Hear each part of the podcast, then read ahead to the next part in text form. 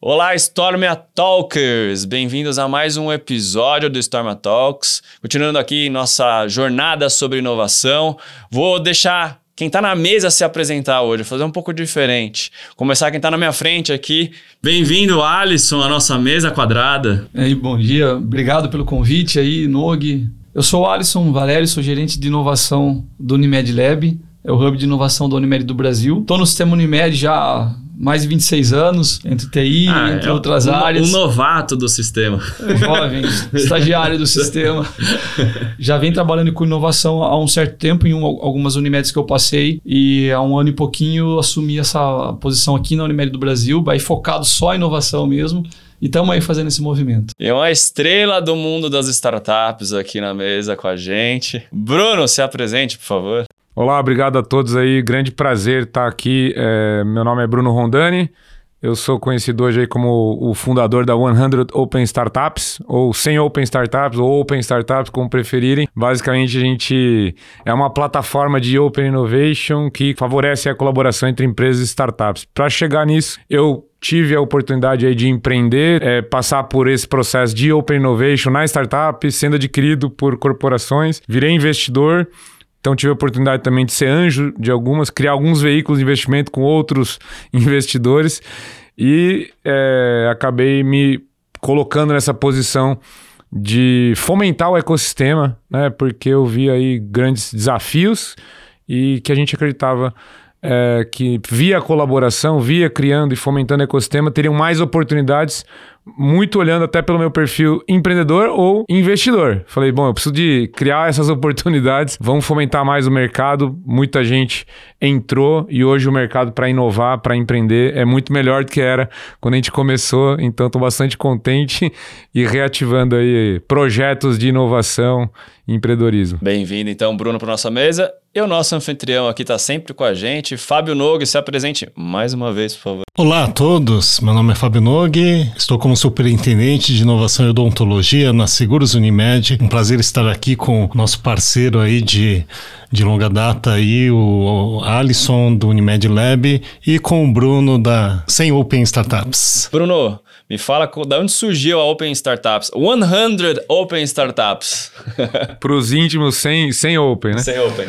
Não, legal. Ela, a ideia nasceu, na verdade, da colaboração entre algumas grandes empresas que queriam e pediam cada vez mais o acesso a esse ecossistema que estava emergindo de startups. E num dos nossos encontros, num dos nossos eventos, a Open Innovation Week, a gente então resolveu abrir o evento para sem startups e precisava criar um mecanismo, um critério aí de seleção e identificação. Então a gente convidou todos os atores que participavam desse ambiente, deu aí algumas vagas, né, para eles representarem o Brasil, selecionarem com a gente as startups, é, que a validação final seria feita pela comunidade de corporações. Registrou todas as startups, passou um pouquinho de startup para cada empresa pelo setor, pela área, aí cada um fazia seus votos e a gente identificou lá 100 startups que deveriam estar presentes nesse evento. Não era ranking ainda. Ah, era só, um, era só o evento só inicial. 100 vagas. É, no evento onde a comunidade de Open Innovation iria se encontrar. Mas qual eram os critérios para escolher? Que é muito difícil fazer um ranking de startups, né? Tão variado, sim, mas como sim. era o tipo de critério? Então, mas olha só a original.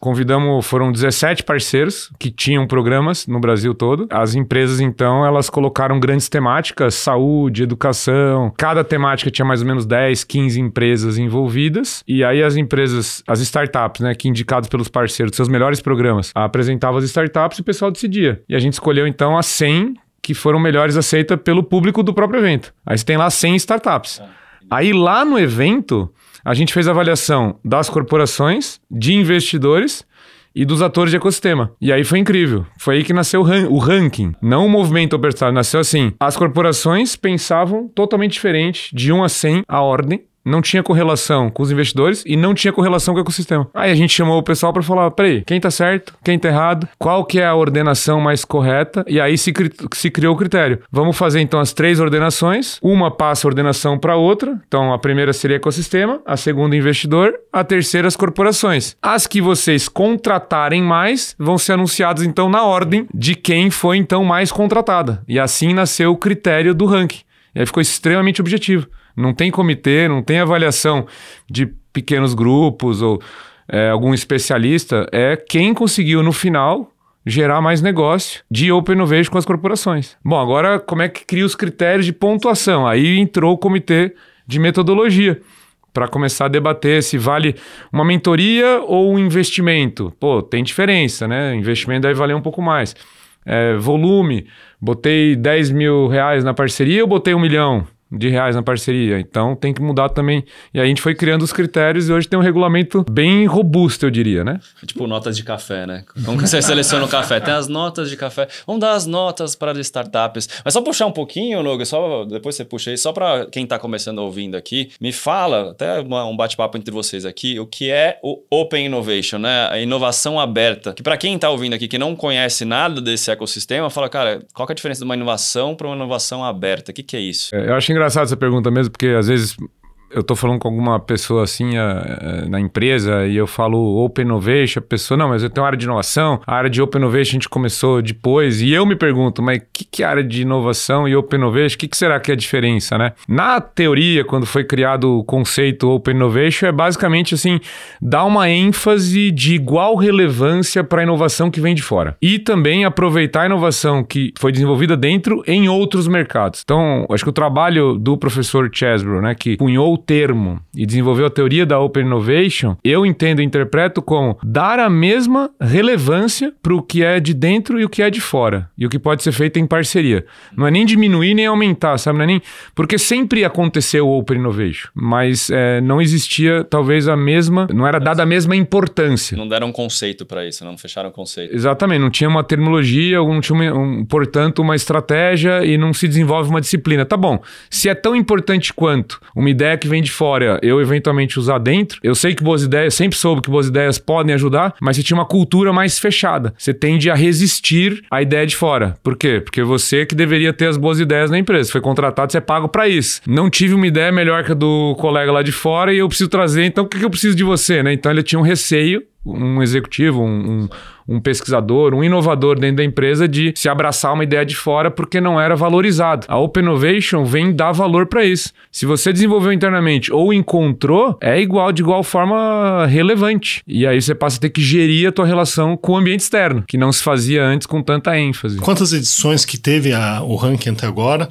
E como que você tem avaliado a evolução a cada ano uh, do, da premiação da Open Startups? Fantástico, vamos lá. Então, primeiro, é um ranking que a gente chama de Open Innovation com Startups, é um ranking de Open Startup, mas originalmente a gente falava de aplicação da Open Innovation em outros tipos de ambiente, né? Então poderia ser com universidades, entre indústrias diferentes, que é o, o, o cross-industry, ou na cadeia de valor, que seria o Open Innovation entre empresas, e o Open Innovation com startups, né? E nasceu, na verdade, os três programas. É, o de Open Startup acabou virando, inclusive, como a gente é conhecido no mercado, porque é o que mais cresceu, realmente cresceu de uma maneira que nem a gente mesmo imaginava. Veio junto com o crescimento das startups. Então a gente começou o movimento em 2015, a primeira edição do ranking 2016, a gente está na oitava edição já. É, e realmente a evolução muito marcante, porque a cada ano o ranking foi dobrando de tamanho. Mas uma coisa é você dobrar uma base de mil startups e aí você ranqueia 100, né? E daí começa a emergir esses, essas métricas, né? Do que a gente chama de lei da potência, 100, 10, 1, né? Tinham mil startups no primeiro ano, 100 foram premiadas, né? E já agora um pouco mais de 10 delas viraram scale-ups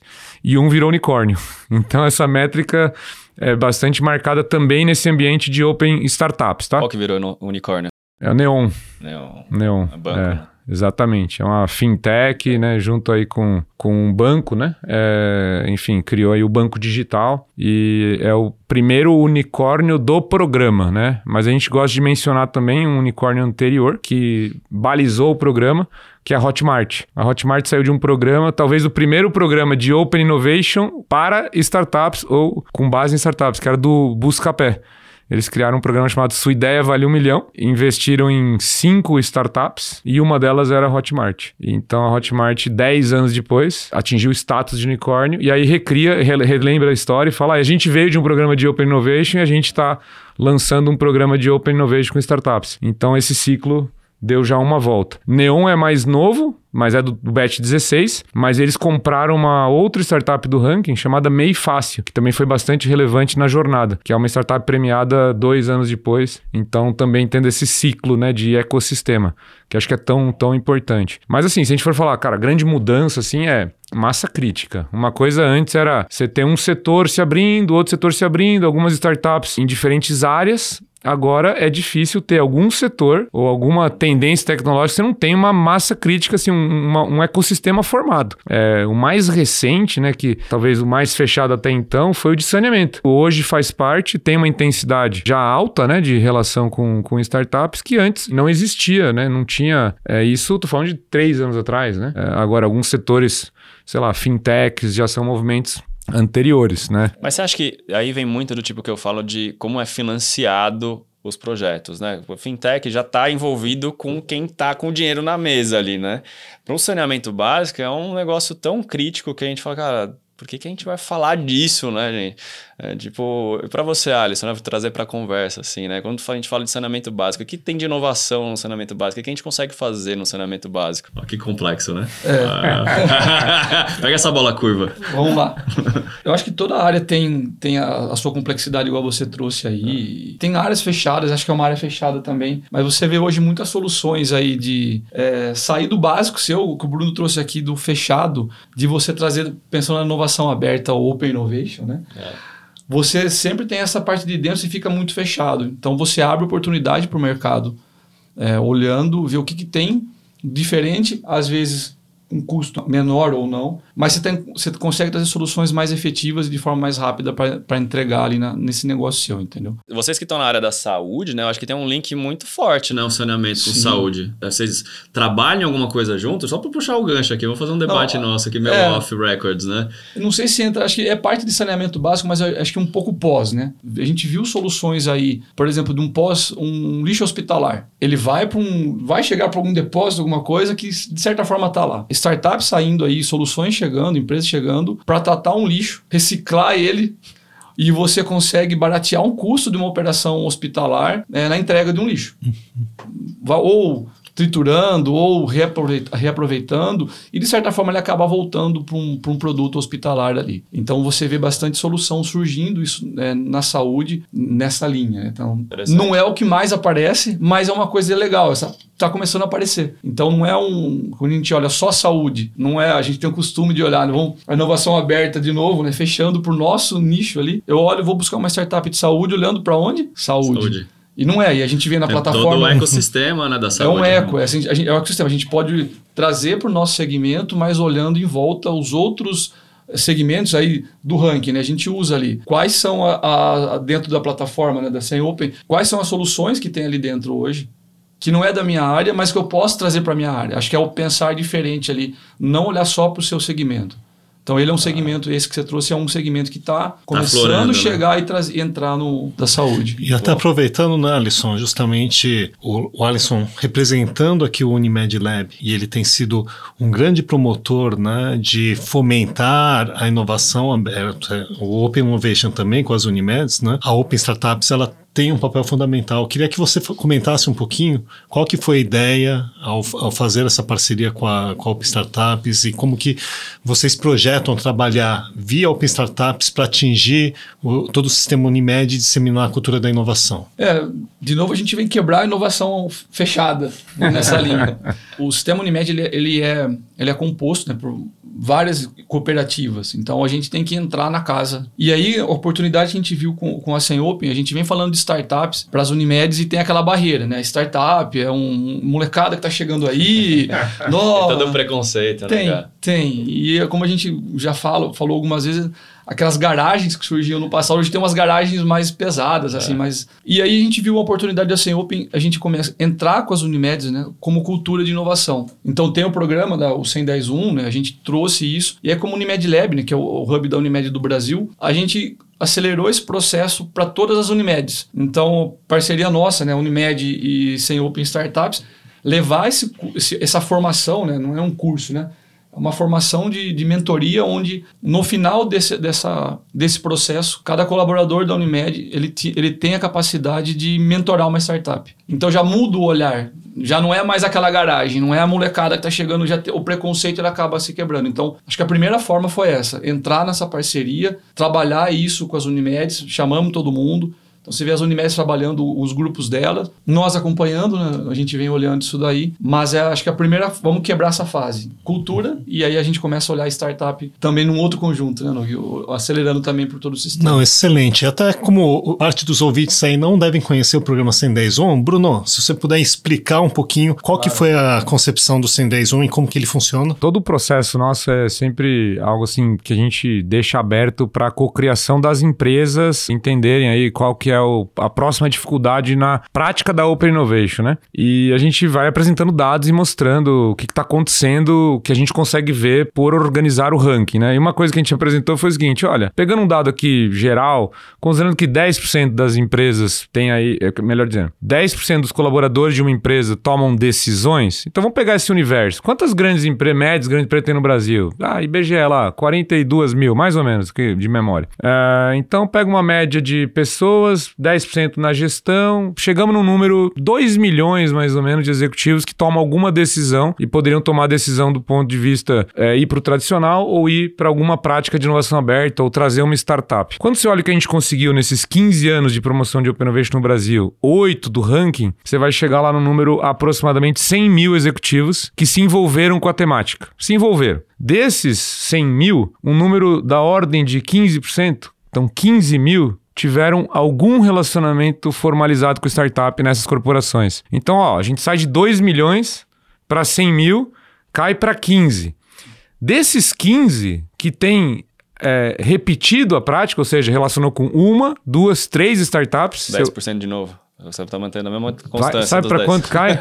Mais ou menos 1.600 pessoas. Claro que esse número vai variando, mas é uma. É uma então, então em, em 15 anos de Open Innovation, em 8 anos de Open Startups, a gente tem lá no Brasil mais ou menos 1.600 executivos que têm pelo menos três experiências com startup. Então, apesar do número ser maravilhoso quando a gente apresenta o ranking, 4.449 empresas fazendo relacionamento com 3.821 startups, 42 mil relacionamentos. Mas o tamanho do mercado, né? Você fala, puta, não é nada ainda. 2,7 né? bilhões de reais investidos em projetos de Open Innovation de grandes corporações com startup early stage. A gente fica né, falando, uau! Quando você entra para analisar, a gente nem começou. É um esporte que está começando agora, que tem 1.600 especialistas. Então, como a gente aumenta isso? Então, a ideia foi a seguinte: olha, se a gente ficar esperando ter oportunidade na empresa, né? O que, que, que as consultorias tradicionalmente fazem? Vamos mapear, então vamos definir a estratégia, vamos definir a nossa tese de inovação, vamos definir quais são as grandes temáticas. Todo esse processo vai afunilando, afunilando, no final você envolve muito pouca gente. E aí, eventualmente, não encontra o parceiro certo. Então, eu falei, como é que a gente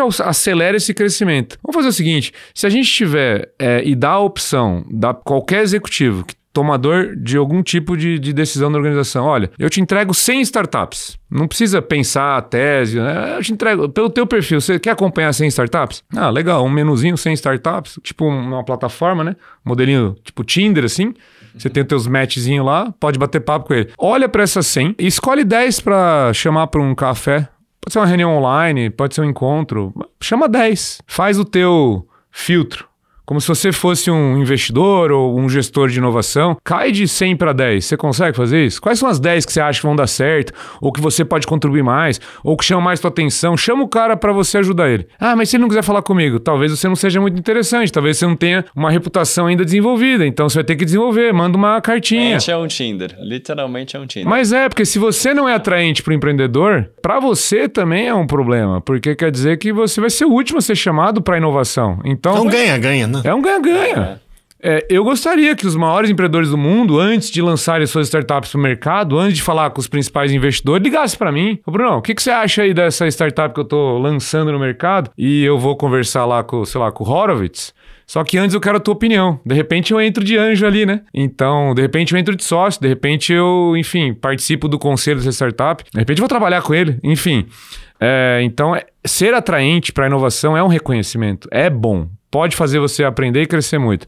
Bom, dessas 10 startups que você bateu um papo, tenta chamar a atenção de uma para virar mentor dela. Ó, a gente vai se encontrar mais algumas vezes. É bem o Tinder mesmo nesse sentido. Conhece um monte de gente ali, toma um cafezinho, sai e depois estabelece um, um namoro. O que a gente tá fazendo? Para tangibilizar a contribuição que você faz. A gente pergunta para a startup se essa interação está produzindo resultado para a startup, do ponto de vista dela, da contribuição que recebe. E com isso você tangibiliza o que você está falando. Pô, eu dei um monte de dica pro cara ele não deu valor. Ganhei zero pontos. Melhora a dica. Aí você vai aprendendo, vai entendendo. Ter pessoas, então, capacitadas nessa relação, quando eu apresentar num programa de Open Innovation uma boa startup, a tendência é ele conseguir absorver melhor. Porque já aconteceu histórias, futuro unicórnio ser apresentado para um grande empresário brasileiro e não, não gerar negócio. Aí depois, quando virou unicórnio, o cara fala: Tá aqui o cara. Algo errado, algo errado eu fiz, né? E é um super empresário, mas não tinha essa experiência. Por quê? Quando chegou a primeira melhor startup de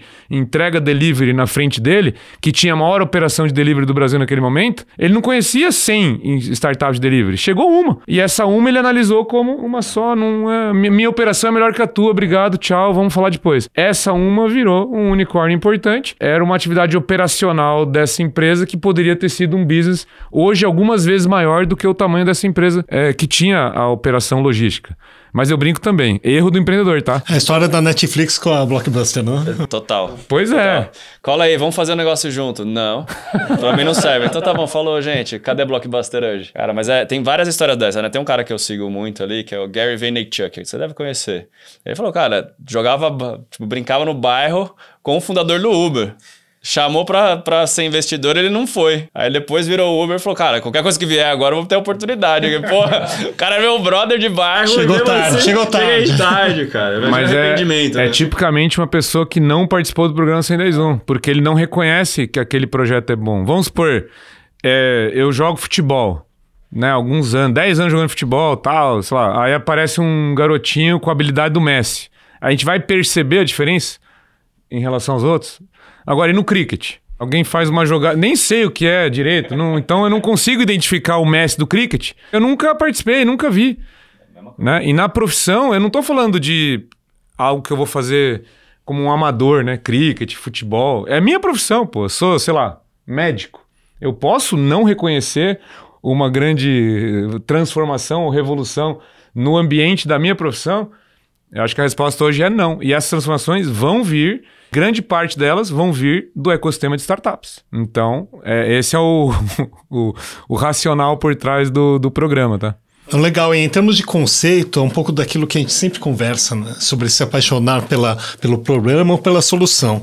Às vezes a gente está tão imerso naquilo lá que, por exemplo, a gente trabalha com plano de saúde, plano odontológico, seguros, de modo geral. A gente foca tanto no produto que a gente esquece da dor que a gente quer resolver. E de repente chega na, na nossa frente uma oportunidade e a gente acaba desprezando, por quê? Porque de certa maneira a gente está pegado com aquilo que a gente conhece hoje. Está muito focado no no problema ali, né?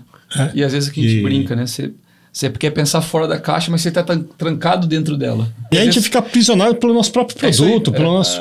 Você fica ali fora, olhando, fora as, olhar do lado. Tem outras amarras jurídicas também, né? O que, que eu posso fazer uhum. na empresa ou não? O que, que o governo deixa eu fazer? O que, que tem as, as, legislações todas? Eu, como incorporação, uma startup consegue fazer por debaixo ali, tentar outros meandros, né? A gente vê, o Uber tem exatamente isso, né? O Uber não tinha legislação, chegou em um monte de país, tomou porrada quanto a isso, né? Alguma outra empresa de táxi conseguiria fazer o que o Uber fez? Talvez não, porque ela tem as amarras também, né? Tem muito disso também. Como que é para vocês isso no dia a dia? Né? Tipo, ah, bom, startup, isso aqui eu não consigo fazer ainda. Mas começa a fazer, vamos ver se dá certo. Rola esse tipo de papo, você fala, cara, isso daqui tem uma puta oportunidade, mas na parte fiscal, jurídica, a gente não consegue fazer ainda, a legislação ainda não permitiu a gente. Como funciona isso para vocês lá? Eu acho que, assim, esse mundo de startups, ele tá ajudando bastante nesse sentido. Acho que a cultura que eles trazem é diferente. Você tem uma. Uma vez eu ouvi de um, um grande mercado aí. Ele tem um, um, grande barco, que ele, um transatlântico que ele anda.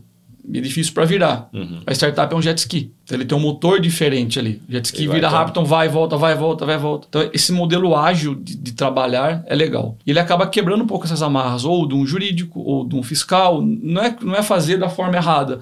Achar formas mais ágeis ou formas diferentes de fazer. Sim, total. E quando a gente olha, por exemplo, foca em saúde ou na parte de, dentro do nosso mercado mesmo, mas sabendo que tem financeiro, contábil, tem os, temos os nossos nossas áreas ali também. A gente, quando você fala de fazer junto, a gente recebe as startups e está pensando de um jeito, achando que o nosso, a gente, o trabalho é do jeito que eles estão conduzindo, né? Ou achando que estão certo, e a gente chama para conversar junto e às vezes criar um produto novo para dar essa velocidade para nós e como o Bruno trouxe dessa parte da mentoria e também dar o caminho. E aí começa a surgir as parcerias que a gente vem criando no sistema e todas as empresas fazem isso, né? Mas tendo essa conversa, então desenrola um problema nosso e às vezes criando um novo produto ajudando a startup. E das startups que vocês estão monitorando, assim, quais são as que estão mais destaque para vocês? Aí eu vou dar para cada um, assim, ó, dar um, para você, Alisson, para você, Bruno, para você, Nog, quais que você fala, cara, esse não precisa dar nome, mas de alguma, alguma novidade, assim, que você fala, cara, não, isso daqui eu acho que vai dar negócio, que você está monitorando. Você, Bruno.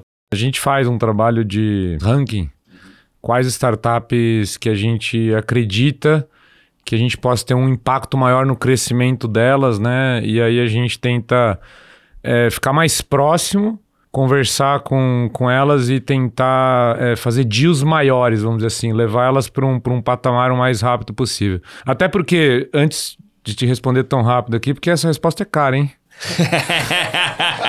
Só que. Você tá entregando o jogo, né? Quando a gente fala aqui, né, conectando aqui com que o Alisson falou, é, a, a, startup ela tem essa flexibilidade né, de pivotar e tal, e ela vai perdendo à medida que ela vai tendo sucesso no, no, no foco que ela encontra. E o conceito nosso de open startup, justamente, quer dizer, até quando eu vou poder ser mais aberto ou mais flexível? Quando que eu falo, não, agora eu sou um transatlântico e vou fazer um programinha de jet ski. Os unicórnios têm, por exemplo, programas de Open Innovation. Tem vários unicórnios que estão no ranking do lado das corporações. Quer dizer, que fizeram. Aliás, essa empresa grande de mercado que usa essa analogia do jet ski, a gente sabe. É um unicórnio que compra startups, né? E o legal é que nessa analogia, quando eles falam do jet ski, eles estão falando muitas vezes de projetos internos, é, da flexibilidade interna, não estão nem falando do ambiente externo, viu? Que deve ser outro nome, sei lá, startups, né? Uhum. O, o jet ski são equipes da própria empresa que Os era uma startup. Squads, né? O cara monta um squadinho aqui, ó. Tô, tem uma ideia aqui, ó. Monta um squad aqui, ó. Toca aqui, ó. Isso, com uma visão eventualmente uma visão. empreendedora. Ah, vai lá, vai. Bom, monta aí, testa esse projeto. Exatamente. Então, assim, do meu lado aqui, é, eu vou, vou citar, então, que são projetos que eu estou realmente trabalhando. É, tem um projeto emblemático que tem o potencial da gente fazer talvez uma das maiores empresas aí de, de biotecnologia. Vamos começar pequeno, né? Do Brasil, depois da América Latina, depois do Hemisfério Sul, depois uma das maiores do mundo, né? É uma empresa que está no ranking. Ele encontrou aí, avançou muito positivamente, né? Num, num teste que resolve um problema da indústria é, hoje de energia, que ele resolve com uma solução de biotecnologia é uma praga que interrompe turbinas de geração de energia. Então a água não passa mais, né? Porque tem esse mexilhão dourado. Então é um projeto conhecido, famoso, tem alguns anos ali de desenvolvimento, mas ele chegou num ponto que ele precisa da colaboração de todos que têm a dor. E não tem venture capital para isso porque é uma dor específica, só que aí, conclusão, vamos dizer assim, de uma grande linha de pesquisa que resolve, ao perceber esse processo, que resolve inclusive o mecanismo de financiamento do setor, que a gente tem o P&D Anel. Então, um projeto emblemático, é um caso fácil de entender, que a gente tem um pesquisador, uma equipe empreendedora, que é da universidade, mas que montou uma empresa, que está há mais de 10 anos fazendo isso, que nasceu num programa prime da FAPESP lá, quando, como pesquisador. Então tem toda uma jornada. E ele só precisa agora que as 5, 6, 7, 10 empresas que sofrem a dor e perdem centenas de milhões por ano com essa dor, acreditem no projeto e façam um investimento colaborativo. Porque nenhuma vai pagar a conta sozinha.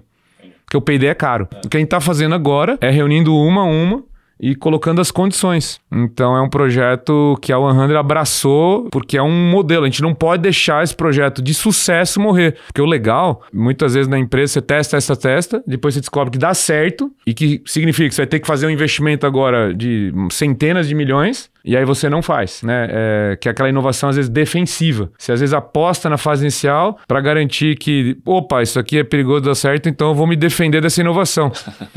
né? É, é uma estratégia muito conhecida, porque você tem investimentos às vezes bilionários para colocar em operação uma, uma inovação. E aí pode não ser estratégico naquele momento da empresa. Que eu ia falar de timing. Então tem esse caso aqui, cara. Tá acontecendo, eu tô dando a maior visibilidade possível, posso falar. É, já estamos trabalhando nisso e tá todo mundo convidado aí no crowdfunding aí desse, Muito bom. desse muito bom. projeto. Mas tem outros também, eu vou deixar o Alisson aí. Vai lá, Alisson. Qual que é a sua do momento? A gente tá olhando, eu acho que tem algumas que a gente tá olhando pro sistema Unimed aqui. Acho que tem três que nós estamos. Acho que uma, inclusive, está no ranking. A gente acabou conversando e ela é uma, uma startup premiada do ranking. Nós temos algumas soluções que estão resolvendo um problema atual hoje. Não é uma, é uma inovação, vamos falar para o H1. Duas são muito parecidas, que ela não é teleconsulta, mas no geral de telemedicina. A gente está olhando algumas coisas, telemonitoramento, então pensando no cuidado de um paciente à distância, integrado com wearables, medindo, medindo o que está acontecendo e jogando para uma linha de cuidado. Então, Tipo, você tem um leito em casa. Em vez de ter um leito hospitalar, você tem um leito... Imagina- acompanha esse cara à distância. Imagina um paciente que lá alterou o relógio dele, dá um, já vai para uma central de atendimento, ele liga para o paciente. Então, é dar qualidade mesmo no atendimento. A gente fala, é um plano de saúde, então vamos dar saúde para a pessoa. Então, essa, pensando essa, é uma que a gente está olhando. Uma outra é gestão de desperdícios, a gente vê isso, porque a gente, todo mundo está falando de redução de custo, então você ou reduz custo, aumenta a eficiência administrativa, então você tem. As atividades que a gente tem feito é buscando isso. E pensando lá na frente, uma coisa que a gente estava comentando antes ali, tem uma solução que a gente viu que é muito legal, e, assim, ela imprime célula-tronco. Como? Para cuidar da saúde. Estamos olhando, é uma, são lá na frente ainda, não tem Anvisa ainda. Tá, é um que nós estamos no radar. Estamos olhando e estamos tentando trazer para trabalhar, para trazer para os hospitais que a gente, a gente tem a parceria, né? Então, são os que estão no foco hoje ali. Essa tele, telemedicina, com cuidado à distância, pensando no cliente. Alisson, você comentou, eh, na sua fala, você falou do H1. Então, se pudesse só dar Falar um. O que, que é H1? Eu fiquei tipo... Dar uma explicada ao H1, H2, H3. Hidrogênio. Né? Falar dos horizontes de inovação aí pro, pro nosso público. Vamos lá. pra quem não entende de química, né? Que eu me lembro é H2, né? Toma, toma essa Vamos lá. invertida. Aí eu vou- Bola curva 2. É, vamos, aí eu vou pedir a ajuda do Bruno e a gente pensar ali. O H1, nós- os três horizontes de inovação, né? O H1, McKinsey. horizonte 1, horizonte 2 e o 3. O 1 resolve o problema de agora. Então a gente está muito mais. É inovação, mas pensando muito em transformação digital mesmo. A transformação digital já vem acontecendo, a gente fala, ah, inteligência artificial. Acontece, não é novo.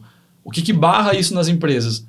Cultura. Vamos trabalhar a transformação cultural para entrar com a, com a inovação ou transformação digital. Então, quando a gente fala um, resolver um problema de agora. Tá certo, professor? Tá, opa. É isso aí. Horizonte 2 é pensando um pouquinho mais à frente. Então, você está trabalhando agora, mas pensando daqui um, dois anos. Quando eu falo do H3, o Horizonte 3 Inovação, onde eu quero estar daqui cinco anos ou mais? O que, que a gente está pensando lá? Mas aí é o investimento, talvez, que o Bruno está falando. assim, Eu vou investir agora numa coisa que pode acontecer, ou tô. Se essa é palavra certa, é uma aposta daqui cinco anos. Então tem um convencimento de uma direção, de onde você vai fazer uma- um trabalho agora para ter resultado lá na frente. É, no mundo das startups, esse H1, H2, H3, tem uma opinião forte lá do, do Steve Blank, que ele tenta não correlacionar com o tempo. Então, por exemplo, H1 são coisas disponíveis que estão. Ele fala horizonte 1, então dá um entender distância, mas distância pelo tempo. Que sendo incremental, né? O H1 é o- Incremental, o que eu preciso fazer agora está disponível e eu tenho que fazer. Então a barreira às vezes é cultura, às vezes é dinheiro mesmo, às vezes é capacidade de execução, né? Ter as pessoas Mas já certas. tá no, no momento agora. ali, você Tá consegue disponível. fazer. Você consegue é, fazer. Existe, né? Aham. O 2, nessa linha de, de estender core e tal, então coisas que são adjacentes, movimentos que eu já tenho mais ou menos em vista e não estão tão distantes, mas também não é algo disponível, ter que investir. A crítica do Steve Blank ao 3, ele fala, não é necessariamente uma questão de tempo. Com uma rápida reorganização, isso pode acontecer agora. O negócio pode, sei lá, muda aí legislação, Open Finance, de repente muda Uma barreira bancos. cai, né? É, é quando É. tem uma quebra de paradigma, é uma barreira cai, por exemplo. Uma quebra de paradigma ali, né? Tipo o Sport Bet, né? Os, os bets da vida aqui do nada, entrou uma legislação e isso. Vamos lá, vamos lá. É. Que a gente tá vivendo aqui agora. AI tem 30 anos, né? É, vamos mais, sei lá. Mais, AI. não. 1940 o conceito. Bom, É. no conceito, então, aí nem se fala. Tem muita aplicação de AI rolando já há algumas décadas, certo? Mas por que que esse ano, né, tá sendo o boom, né? Quer dizer, isso aqui virou o nosso dia a dia, né? Hoje eu tô, eu tô preocupado. Falei, caramba, se eu não me adaptar às ferramentas de AI imediatamente, daqui a dois, três anos, Quem sou eu? vai ter, é, vai Não ter estagiário entrando na mais. empresa e me mandando embora por, por incompetência, né? Por falta de produtividade. Então é um negócio que afeta imediatamente quase que todas as profissões. Esse horizonte que a gente poderia falar, não, AI, né? Na gestão de pessoa AI, na, as aplicações vão acontecer agora imediatamente, estão acontecendo imediatamente. Tudo bem que levou 30 anos, mas a reconfiguração de um paradigma vai acontecer imediatamente agora, hum. né? não é tão paulatino. Esse, que é, esse que é o meu ponto. E as startups, às vezes, têm essa característica, né? Algumas outras áreas, farmacêutico, às vezes é mais, mais marcado, né? Porque tem que passar por etapas que são longas de validação. A não ser quando vem uma Covid ali, você tem que tirar uma vacina em um ano. É uma, né? uma, uma barreira que caiu. Tá aí, né? ó. É, é. Tá aí o Steve Blank é. acertando, ó. É. Covid tem que fazer vacina é só, em um ano. Basta uma caneta, às vezes, né? É só uma assinatura ali do, Exatamente. do governo que o negócio muda completamente. É. Também não vou focar em uma especificamente, eu acho que eu vou comentar mais sobre uh, perspectivas que temos. Então, eu acho que a startup ela tem essa vantagem de buscar solucionar uma, um problema muito específico que às vezes para a organização seria muito custoso ou seria muito demorado e a gente vai lá e já coloca. Então, na parte, por exemplo, de provimento de saúde, temos muitos contratos lá que, com startups que apoiam em alguma parte da jornada de experiência do cliente, né? Tem outra frente que a gente vem trabalhando uh, no Odonto, por exemplo, já comentei uma vez. A gente está trabalhando um projeto PIP da FAPESP, junto com, um, junto com uma startup que e conectado com a Fundação Nesp, trabalhando com, com inteligência artificial para a parte de promoção de saúde bucal. Então, a pessoa, quando ela entra no nosso aplicativo, tem lá a Tina, que é a nossa assistente virtual, que ela faz uma interação NLP, né, o processamento de linguagem natural, interage com, com a pessoa e, a, e através de perguntas ele vai chegar em, em, uma avaliação qual que é o risco de desenvolvimento de cárie, qual que é o risco de desenvolvimento de periodontopatia e a gente trabalha, tenta trabalhar isso aí dentro de um contexto aí de acompanhamento e cuidado em promoção de saúde bucal. O nosso desafio agora é conectar isso aí também com a parte de desfecho. E aí, falando de desfecho, o Alisson comentou de uma startup que é a startup, de certa forma, que eu mentoro também, que trabalha com gestão de desperdícios, que é um problema da cadeia de saúde suplementar. E eu vejo, sim, que ela tem potencial, acho que tem muitos desafios, é um, é um mercado ainda que, de certa maneira, vem ganhando corpo, né? Aqui, aqui no Brasil, quando a gente fala ainda sistemas de remuneração por baseado em valor, remuneração por performance, tem muita teoria, mas na prática é muito difícil executar. Até a questão uh, regulatoriamente, como que a gente vai implementar ainda gera muita discussão. Então não deixa de ser também um processo inovativo para nós. Uh, a gente vem conversando também com com eles, com uma outra empresa também que é uma consultoria que é especializada na parte de remuneração baseada em valor para ver se a gente corre um, um programa em odonto. Então vou, eu vou comentar assim, são alguns horizontes possíveis, assim como a gente também está uh, eh, conduzindo com uma outra startup de inteligência artificial que trabalha com a partir da, da imagem da radiografia já meio que faz o screening inteiro já é inteligência artificial identificando anomalias, identificando estruturas para poder, de certa forma, trazer benefício para a parte de auditoria e de avaliação de qualidade. Então, eu vou, vou dizer de frentes, né? Então, acho que tem aquela incremental onde startups já estão bem estabelecidas, a gente já consegue plugar e tem a parte do complexo, do desconhecido que a gente está trabalhando junto com a startup, a gente não sabe muito bem como que vai se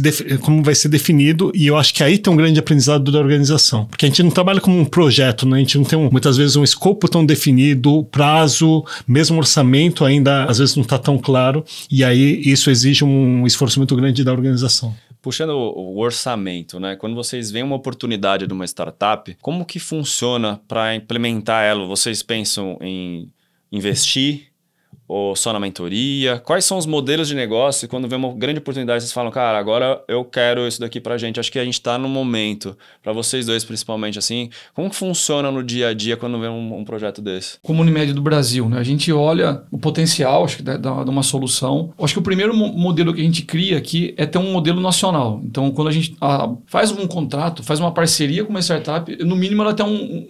É uma tabela só para o sistema Unimed inteiro. A gente entrega o sistema Unimed tem essa parceria. Então, esse é o modelo. As que têm potencial, a gente sim tá, tem olhado para investimento. Então, tá, já, já, já vínhamos falando há um tempo de montar um fundo, a gente tem conversado, né, Bruno, disso daí. Demos uma parada, então nós deixamos para o ano que vem um investimento. Então, estamos montando um fundo, a ideia é montar um fundo de investimento onde a Unimed possa colocar, não uma Unimed, como se fosse um cap table, sei lá, uma cotas, eu crio cotas e a Unimed compra. Então esse é um plano para o ano que vem. Nesse ano o que a gente vem fazendo? Troca por equity. Então ela, ela me dá uma parte de um percentual da empresa que eu possa estar tá comprando, depois convertendo isso para um contrato, mas a troca dessa mentoria. Então tem a mentoria, a gente faz a mentoria, vem acelerando, criando, é co-criando, acho que é isso. Uhum. Mas a troca dessa, desse do equity. Hoje os modelos que nós temos são esses, aqui como Unimed do Brasil, né?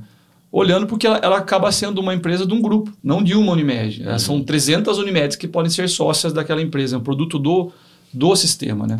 Não, imagina para startup o tamanho da oportunidade, né? Que é o tamanho que é o sistema, né? É. E aí a então, gente vê startup de todos os tamanhos olhando nessa, nessa do jeito que você trouxe, entendeu? Ah. Não é uma é pequena, tem a pequena que está crescendo, como o Nog trouxe, tem uma que já está mais estabilizada e tem uma tem grandes que olham, pô, faz sentido para mim estar tá nesse movimento e desta forma, né? Eu acho legal, talvez, só para esclarecer um pouquinho dentro da pergunta, né? Desde uma mentoria até um investimento, tem toda uma tem um caminho, jornada, jornada, né? Jornada. Então, do que eu sei da Unimed aí pela par parceria, é, sim, tem muita mentoria, principalmente agora com o programa, teve uma adesão espetacular. Vale dizer que é, é a maior adesão hoje, são quase 800, mais de 800. Entraram 850 pessoas. Que é, solicitaram, querem participar, já tem quase duas centenas ali já em, em processo né, de, de avaliação das startups, feedback, e alguns já formados, né? Tem, é, tem uns black belt é, aí. Black belt. O Nog foi né, certificado recentemente, né, atingiu números espetaculares ali. Então isso é muito importante. Agora, quando você fala de investimento, aí tem as modalidades mais estruturadas, outras que acho que as unidades, né, elas acabam negociando, tem essas discussões de, de organizar isso, mas o grosso mesmo que eu vejo é o teste da startup como um fornecedor, né? Tem muito projeto onde a Unimed é cliente. E do lado da startup, o que eles olham, acho que num primeiro momento, é, cara, preciso da Unimed de cliente barra parceiro e se abrem sim para é, relacionamentos de equity que são mais, muito mais complexos, né? E como que faz para participar desse programa, né, que você falou? Como que a startup se inscreve? É pelo site? Como que participa dessas rodadas? Bom, a porta de entrada são várias, Unimed. acho que... É, é acho que tem... É, assim, hoje o Bruno trouxe bem, assim, tem algumas, algumas Unimed já investem, já tem um modelo de investimento, né, Bruno? Hoje, assim, a Unimed Lab ele é o hub de inovação ali do sistema. Hoje nós temos mapeado, são, com o nosso, são 15 hubs, né, no, que são dedicados a isso. Lógico que os das Unimedes eles são focados em buscar as startups para trazer dentro daquela Unimed ou do estado e a gente vem apoiando quem não tem e quem tem, a gente faz um trabalho em conjunto. O próprio Storm, né, no, é um trabalho em conjunto que a gente tem aqui. Mas, hoje um canal de entrada, é o LinkedIn lá, Unimed Lab, o site, nossa, acha lá, lá tem o formulário de entrada para como participar com a gente. Esse é um caminho. O outro a gente tem conversado muito, tem, tem soluções nossas que vêm de plataformas. A Senhop é uma que nós temos muito contato ali. Até aproveitando isso que o, que o Bruno trouxe, né? Nós temos hoje 172 pessoas, quase é, 200 pessoas ali que estão nesse processo. Temos com o NOG, né? O NOG é um que se formou ali. Nós temos 17 pessoas do sistema Unimed para se formar. Estão na fase final lá do namoro lá com a startup para entregar o produto. O Sem Open, a, a plataforma 101, para nós, ela virou uma entrada de startup. Então, qual que é a ideia agora? Pegar essas pessoas que estão na fase final de formação, as mentoradas, as startups mentoradas delas serão apresentadas para todo o país. Então, pegar cada mentor trazer a sua startup e eles apresentarem para o sistema Unimed. Ah, você tem que dar um peso. O cara investiu, aprendeu a trabalhar, criou e um relacionamento. Isso vale muito, porque eu, eu gosto de falar do o, ah, o mundo das startups é muito ágil, né? Muito, eu, não acabei, eu não acabei de falar que uma Hotmart levou 10 anos para ser unicórnio, então assim, a média para você virar unicórnio não é muito diferente disso. Os fundos de venture capital trabalham com uma lógica de 6 anos entre a entrada e a saída, e o fundo tem 10, né? Porque demora um pouco para investir, às vezes demora um pouco para sair, então dentro de um espaço né, de seis anos, eu vou botar o recurso e vou começar a ter opções de saída. Então não é tão rápido assim, como a gente fala da, da gestão ágil, não, de três em três meses estou pivotando e tal. Sim, a gestão é ágil, mas o progresso, ele tem o lado devagar, tá? É, então a gente fala esse rápido, né?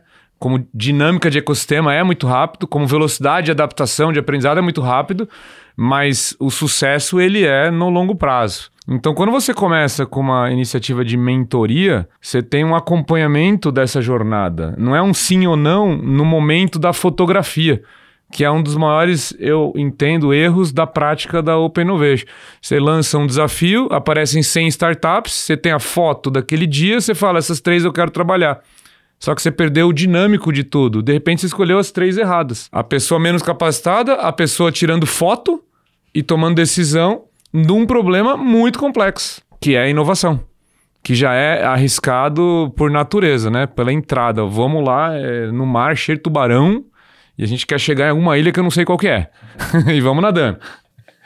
A melhor definição, exatamente isso. Daí o jet ski, daí você vai, então se prepara para é, enfrentar, volta, viu que o negócio não é tão fácil, se prepara um pouco mais, vai com um barquinho agora, né? Leva alguma coisa que vai ter um momento de frio. E, e você vai na, na startup explorando esse mercado, descobrindo, certo? Então a mentoria ela tem um papel acho que fundamental nesse processo. Quando você vira sócio da startup, aí você está numa estrutura como essa, você está no board, no conselho, eventualmente, você está tomando, você está é, arriscando já muito mais, não é só a posição de equity, né? Você já está definindo para a startup né, é uma parceria estratégica. Né? É, a presença de uma grande corporação pode ser um alavancador muito grande, mas também pode ser um freio muito grande depois você descobrir que não era bem aquilo. Então, eu tenho falado muito, né, esse é, momento agora de corporate venture capital, é, todo mundo falando disso, muitos anunciando, mas se eu for ver de fato a quantidade de deals ainda é baixa. Então eu falo, calma. Não é porque tá todo mundo lançando. Eu sei que para mídia é importante. Ah, chama lá a tua de imprensa e fala, faz uma reunião de board. Vamos lançar um fundo de 3 bilhões? Vamos! Vai na mídia e fala, mas não muda nada. Primeiro que quem é do mercado mesmo poderia ter algum efeito, é, ele sabe que às vezes não, não é algo factível. Mas é, a gente já teve algumas ondas de corporate venture capital, que é uma reação do movimento de venture capital, muitas vezes. Minha posição, né, que eu tenho colocado. Hoje, uma estratégia dessa que alguns pensam que é mais avançada, como o que é mais difícil, dar aula para primário ou na faculdade, né? Sim, é mais sofisticado dar aula na faculdade. Você precisa de conhecimento mais técnico, mais especial, mas não é mais fácil. Né? Trabalhar com crianças é de repente a matemática para ensinar lá é menos complexa, mas a complexidade da educação não ficou em nada mais fácil. A complexidade é trazer a atenção da criança para você, né? Então, aí, eu, o, realmente, complexo, o problema lá da, da álgebra não é o desafio, mas da criança é. Então, eu faço analogia de educação na startup porque as, as etapas todas são complexas. Ah, o que você fala numa mentoria pode mudar o rumo de uma startup né? E depois uma cláusula de contrato de CVC também pode mudar, mas lá é mais técnica, tem um monte de advogado lá, é uma cláusula mais elaborada, mais, mais envolvida. Então, eu não vejo como o mais maduro programa de Open Innovation é o que tem o CVC. Muito pelo contrário, montar um MBA é muito mais fácil que montar um colégio. MBA eu, eu consigo montar com uma certa facilidade. Vai montar uma escola, para quem tem um pouco de experiência nesse mundo de educação. É uma base muito mais. É, você tem que ter uma relação com as famílias, com o bairro. Hoje, montar um curso online ali com conteúdo mais avançado que tem. É, você chama aí alguém, bota lá. Por isso que a Hotmart é um unicórnio, inclusive. Sim. é, lá eles abrem oportunidade, né, para tanta gente poder expor o seu conteúdo, então é fantástico. Mas o que eu quero dizer, né, nesse sentido? Tem que ter, eu acho que a experiência e o relacionamento, e as startups têm que cruzar esse mar, vamos dizer assim, é, ou essa arrebentação da credibilidade, de você ver como é que é que é, essa relação evolui. Você fala, pô, mas aí vai ficar muito. Eu, eu quero um parceiro amanhã. Tudo bem. É, você, como startup, nesse momento, precisa de um tipo de parceiro e tem que ser imediato. É, mas um mau parceiro é muitas vezes o fim do, do projeto. Então, para quem vai empreender, saber que tem esse longo prazo, saber que tem alguns momentos que você precisa de água ali ou você está morrendo de sede. Quem que vai te dar essa água, né? É, vão ser as relações que você veio construindo. E você vai precisar de parceiros diferentes em etapas diferentes também. De repente, a Unimed hoje, com um parceiro de investimento para uma startup, não está validado o suficiente. Né? E o cara, de repente, ô oh, meu, investe aqui. Não, de repente aqui é melhor você ter um anjo, que ele vai ser mais flexível também. É uma coisa assim que tem que estar muito presente na cabeça dos empreendedores. Eu acho que eles têm isso. Tem às vezes uma ansiedade porque tá sempre acabando o recurso, mesmo os unicórnios agora, né? Ih, vai ter que fazer um down round, um valor, vou ter que fazer uma captação num valor menor e vai acabar o dinheiro, então tem que buscar é, um equilíbrio aqui das contas mais rápido do que deveria. Mesmo as grandes têm esse problema. As pequenas é porque realmente né, ainda não conseguiu o cliente, ainda não está faturando, então ela vive de um pequeno investimento, aí vai trabalhar essas rodadas. Mas é um plano de timing para todos e para as grandes corporações também. Porque você está, às vezes, numa posição muito confortável de ter lá um grande business, só que você vê aquilo também, eventualmente, é, não se sustentando no longo prazo. Mas a preocupação do executivo, que eu acho que eu, que eu gosto de trazer para o lado da pessoa, tudo bem. Tem 10, 15 anos para, por exemplo, uma Unimed manter esse modelo ainda muito relevante, mas que vai mudar. Mas você não vai chegar até o final, não. Que nem técnico de futebol. É. Se você não estiver mudando essa curva, você vai ser mandado embora no segundo, terceiro ano, é isso? Não é? Ou você acha que o, o CEO vai ficar lá 20 anos vendo a empresa ir pro buraco?